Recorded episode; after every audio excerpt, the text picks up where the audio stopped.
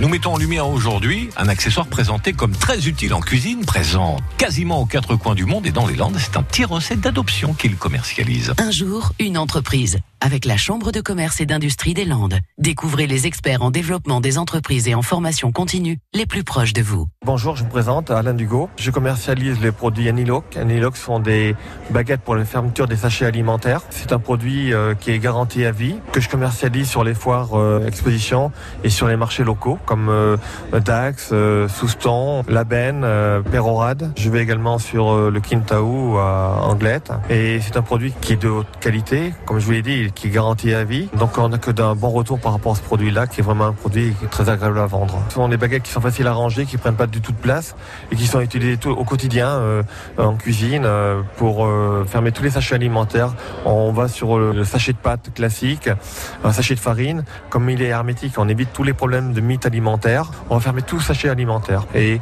euh, également des sachets de congélation puisqu'il rend les sachets hermétiques, ce qui évite que euh, à l'intérieur des sachets se crée de la glace qui peut altérer la qualité des aliments.